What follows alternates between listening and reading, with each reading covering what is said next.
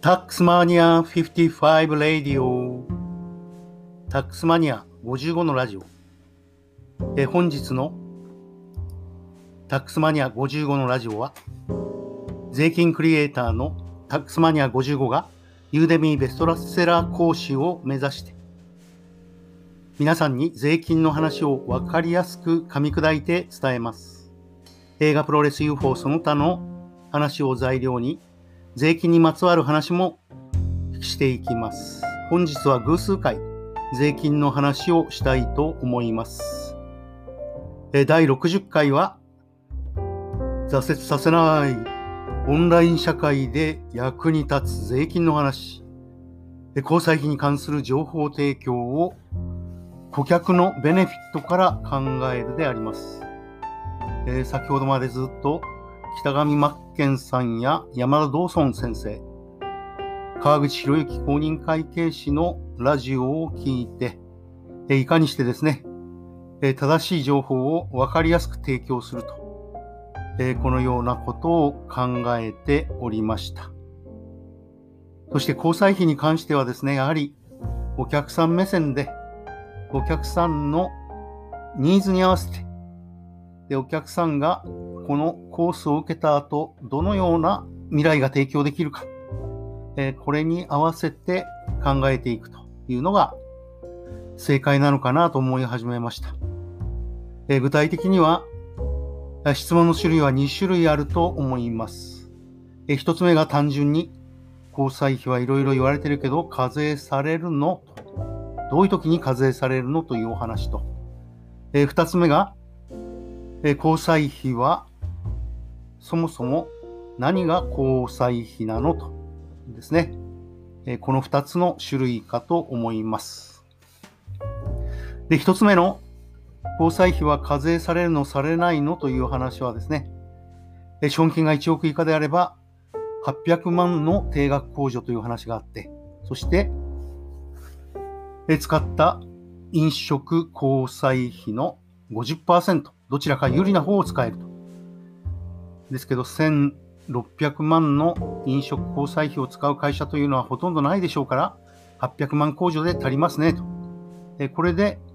片付くんですが、え問題は100億超の会社は、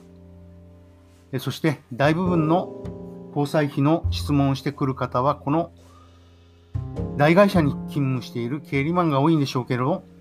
その経理マンにとっては、え交際費は前後額損金不参入と、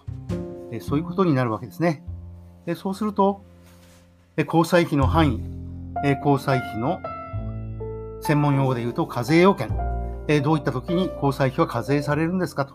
こういう話に入っていくんだと思います。え整理して情報を提供するためにはですね、えやはり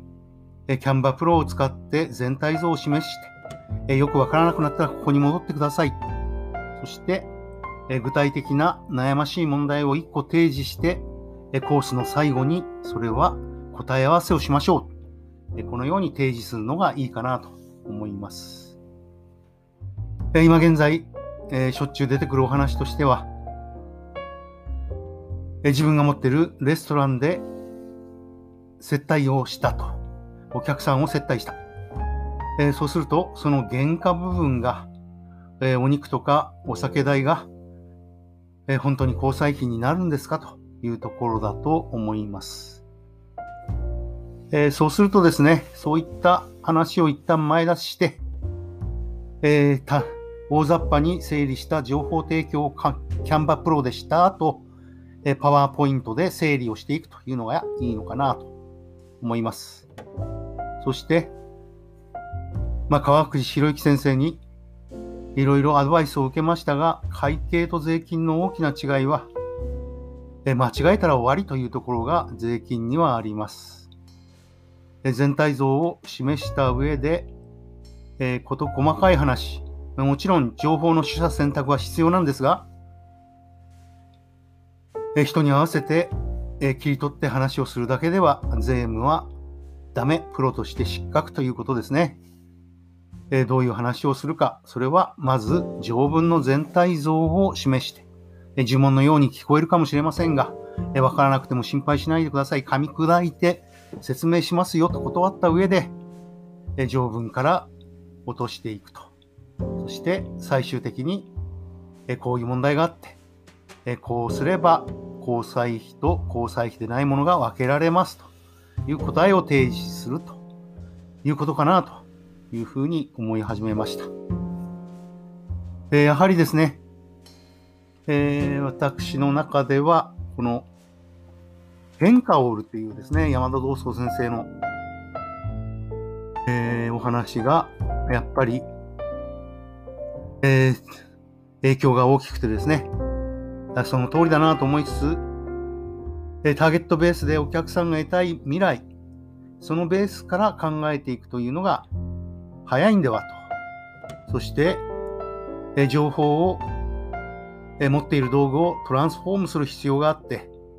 え企画とオファーが重要なんだと。そして、それを最適な情報に変えるのが企画であって、そしてオファーすると。え、ということはですね、え、お客さんが描いている未来というのは、おそらく初心者の方々は雑談で出てくる、え、交際費って何なのという話にですね、ある程度答えられるということかと思います。えもちろん、えそこにはですね、先ほど申し上げた800万基準が1億円以下の会社には適用されるという話と、100億超の会社には交際費は全額損金参入という基礎があるわけですね。えだんだんと自分でも整理されてきたような気がいたします。え本日のお話は、え交際費をお客さん目線でお客のベネフィットから考察する交際費課税のお話でした。タックスマニア55レディオこれからも必要な情報を、有益な情報をお客さん目線で提供していこうと思います。また聞いてくださいね。